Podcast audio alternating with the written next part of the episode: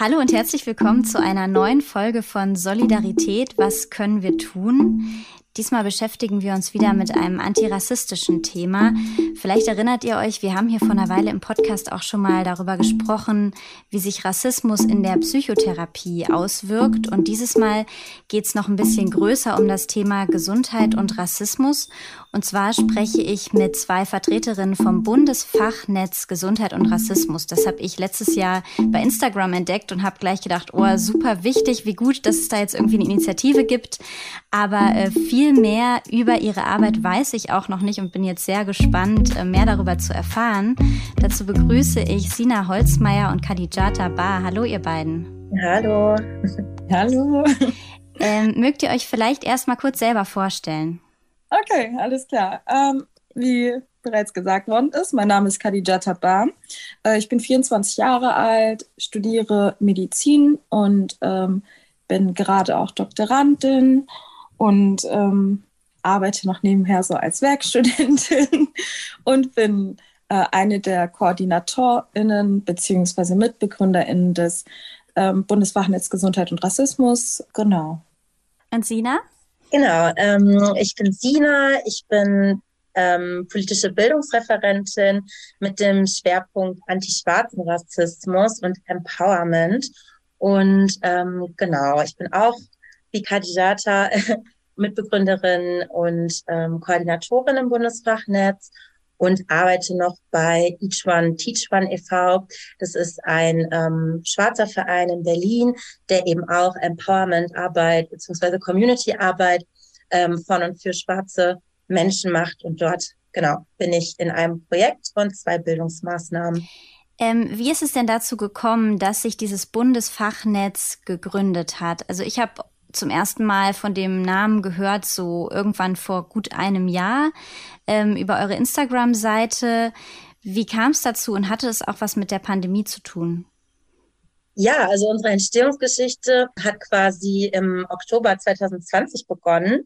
Genau, also auch zur Zeit der Pandemie und kam quasi im Kontext eines Vortrags von Dr. Amaye Boa ähm, bezüglich ähm, der Dethematisierung von Rassismus in der Therapie.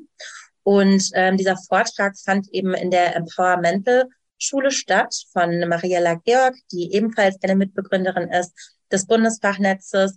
Und ähm, sie hat dann eben daraufhin vorgeschlagen, aufgrund dieses Missstandes, der angesprochen wurde, einen offenen Brief zu verfassen ähm, ans Bundeskabinett, um eben auf diesen Missstand der Dethematisierung hinzuweisen und eben einfach auf die Thematik aufmerksam zu machen. Kannst du diesen Begriff nochmal erklären? Dethematisierung. Das ähm, klingt jetzt so ein bisschen akademisch. Also geht es darum, dass das Thema einfach überhaupt nicht zu einem Thema gemacht wird, Gesundheit und Rassismus, oder dass ähm, im Gesundheitswesen also in der Therapie Rassismus ausgeblendet wird. Vielleicht ist es auch beides das Gleiche, aber kannst du das kurz noch ein bisschen erklären?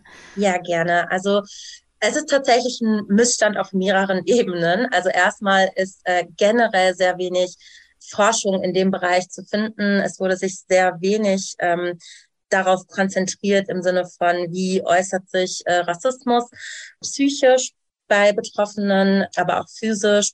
Ähm, und gleichzeitig ähm, wurde da ja dann auch nicht die Notwendigkeit gesehen, sich im Kontext von Therapie beispielsweise darauf zu kon konzentrieren und da eben sensibel mit umzugehen. Ja, und gleichzeitig wird halt auch im Rahmen vom Gesundheitssystem Rassismus reproduziert. Wir, wir schreiben das auch oft, äh, das D in Klammern, um zu zeigen, dass wir beides mit ansprechen wollen.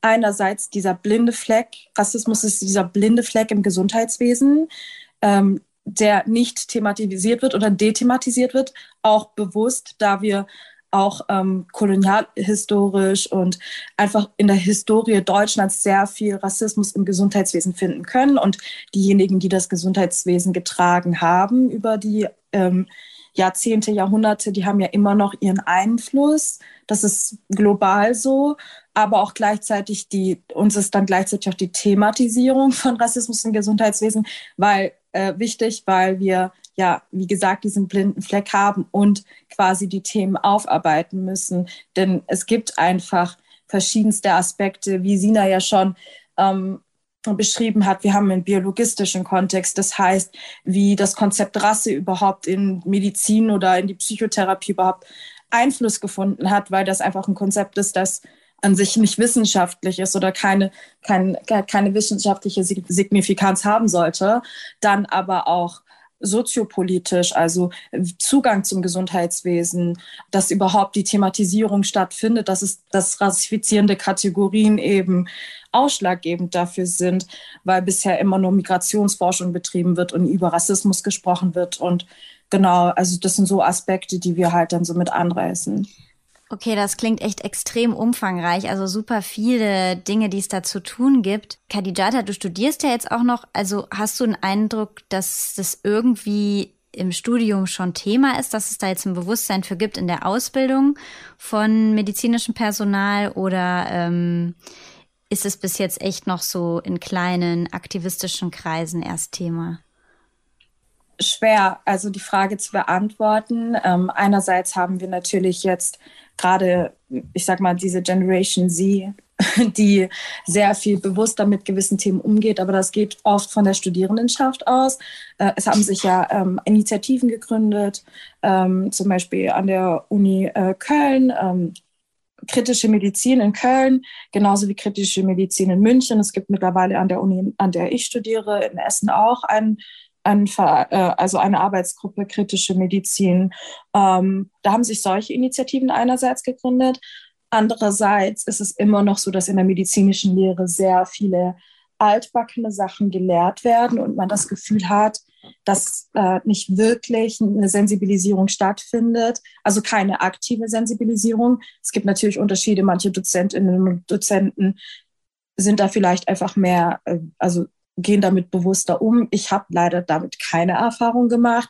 Es fängt halt leider schon damit an, dass irgendwie äh, wir lernen dermatologische Erkrankungen nur anhand von weißen Menschen oder weißen Hauttypen. Ähm, da gibt es diese äh, Fitzpatricks Hauttypen 1 bis äh, 6 und 1 bis 3 sind die hellen Hauttypen und die werden gelehrt und die sieht man dann auch genau das sind so Dinge, die gar nicht irgendwie zustande kommen. Und das ist ja eigentlich total wichtig, nicht nur Hauterkrankungen, sondern aber auch Hautzeichen von bestimmten Erkrankungen, die das die komplette Organsysteme befallen können, zu erkennen äh, an Menschen mit dunklerem Hauttyp oder so Dinge, ähm, die halt gar nicht angesprochen werden, die halt wirklich aber auch kolonialhistorische Relevanz haben, wie zum Beispiel die Cockcroft-Gold-Formel, mit der man die Nierenfunktion von Menschen berechnen kann. Und da gibt es dann Differenzierung zwischen Kaukasier in Anführungszeichen und schwarzen Menschen und asiatischen Menschen und dann wird ein Faktor reinberechnet und das hat dazu geführt, dass irgendwie ähm, so ein Bias da ist, dass viele Ärztinnen und Ärzte denken, schwarze Menschen haben mehr Muskeln, deswegen sind die Kreatininwerte automatisch höher,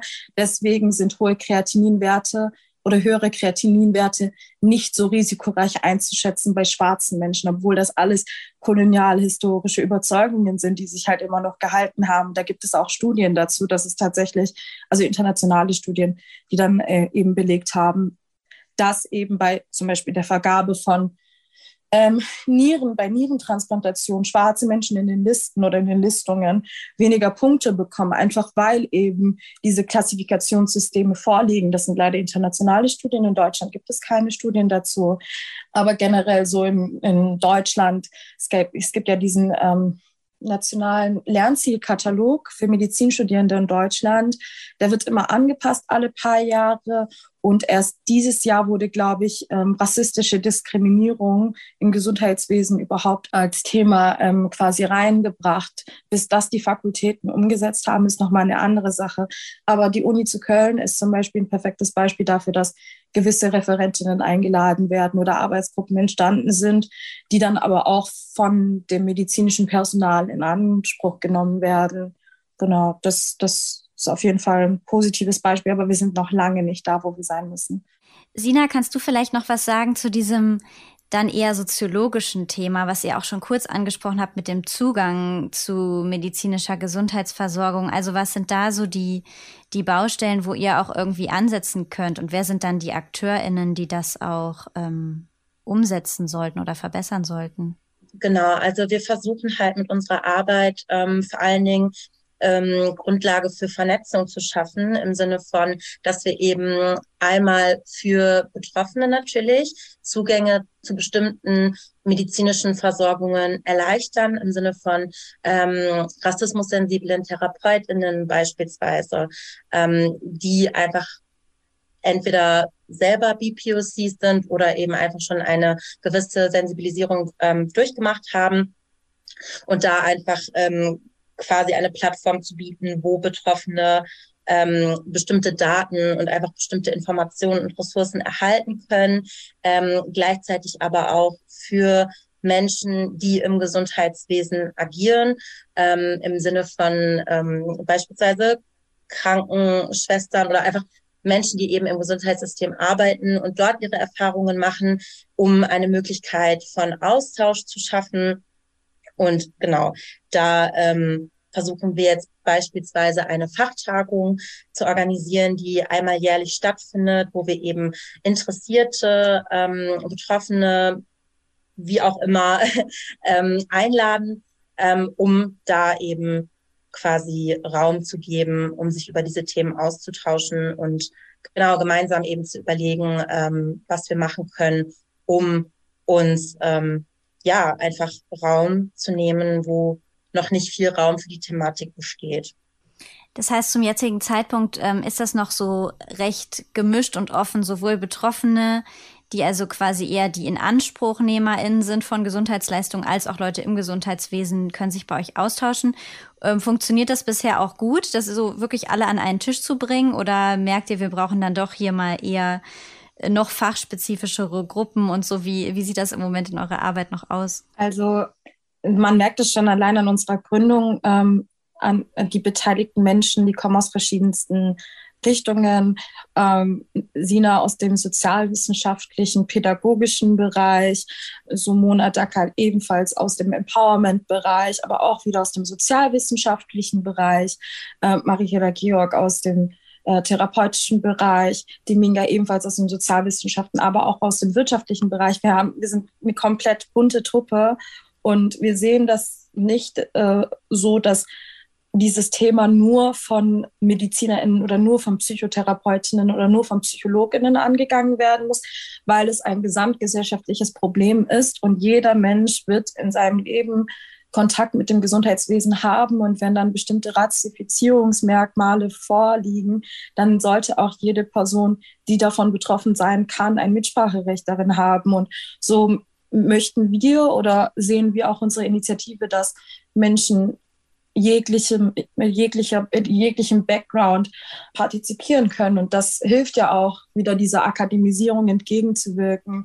weil nicht, nicht nur bestimmte Qualifikationen sollten einen dazu berechtigen, bestimmte Themen ansprechen zu dürfen oder so.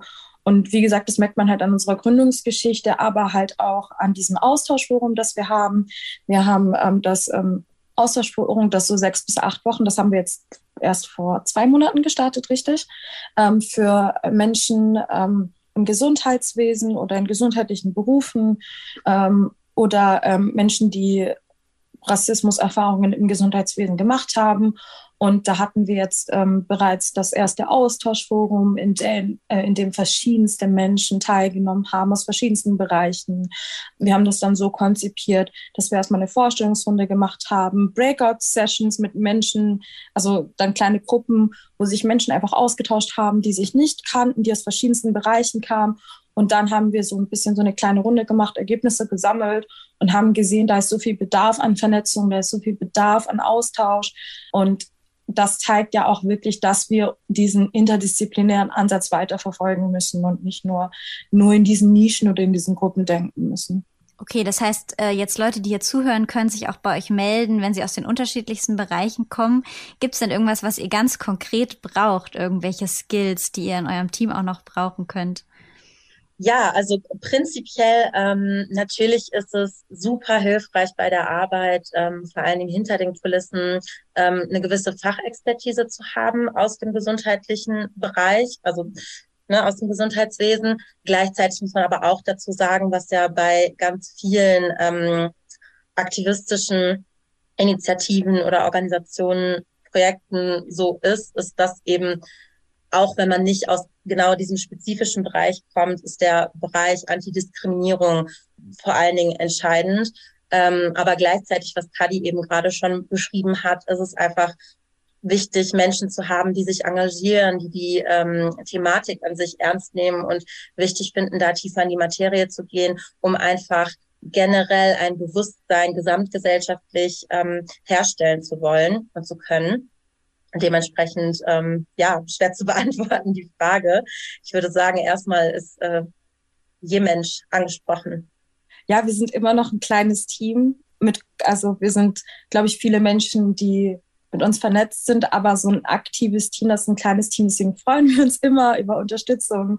Ähm, und genau, also wie gesagt, Arbeitsgruppen, man kann sich in Arbeitsgruppen einbringen, man kann auch Vorschläge machen, wie man sich einbringen möchte. Das ist ja auch so ein Ding. Wir möchten ja auch gerne mehr Studien äh, unterstützen, aber auch äh, Recherchearbeiten und ähm, halt auch Therapeutinnen, die vielleicht ähm, eben rassismussensibel und kultursensibel sind. Wir hatten eben so, so ein kleines Projekt, wo wir ähm, während der Covid, ähm, also während den Lockdowns gab es eben das Angebot für Gruppenpsychotherapie. Da haben sich sehr viele Psychotherapeutinnen zum Beispiel mit uns vernetzt. Wir haben dann quasi den Kontakt mit betroffenen Menschen hergestellt und dann wurde quasi von den Krankenkassen kostenlose Psychotherapie übernommen, so eine Gruppenpsychotherapie. Und das ist tatsächlich auch angelaufen, zum Beispiel die Tülay Atac in Lübeck, eine approbierte Psychotherapeutin, die hat das zum Beispiel durchgeführt und auch mit Erfolg durchgeführt.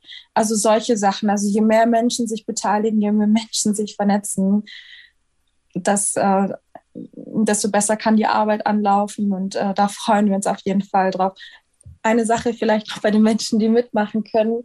Ähm, unsere Initiative ist halt gedacht für Menschen, ähm, die sich als BIPOC identifizieren. Also so, so sind wir auch als GründerInnen. Es ist was anderes, wenn wir über das Netzwerk sprechen oder die Menschen um das Netzwerk herum.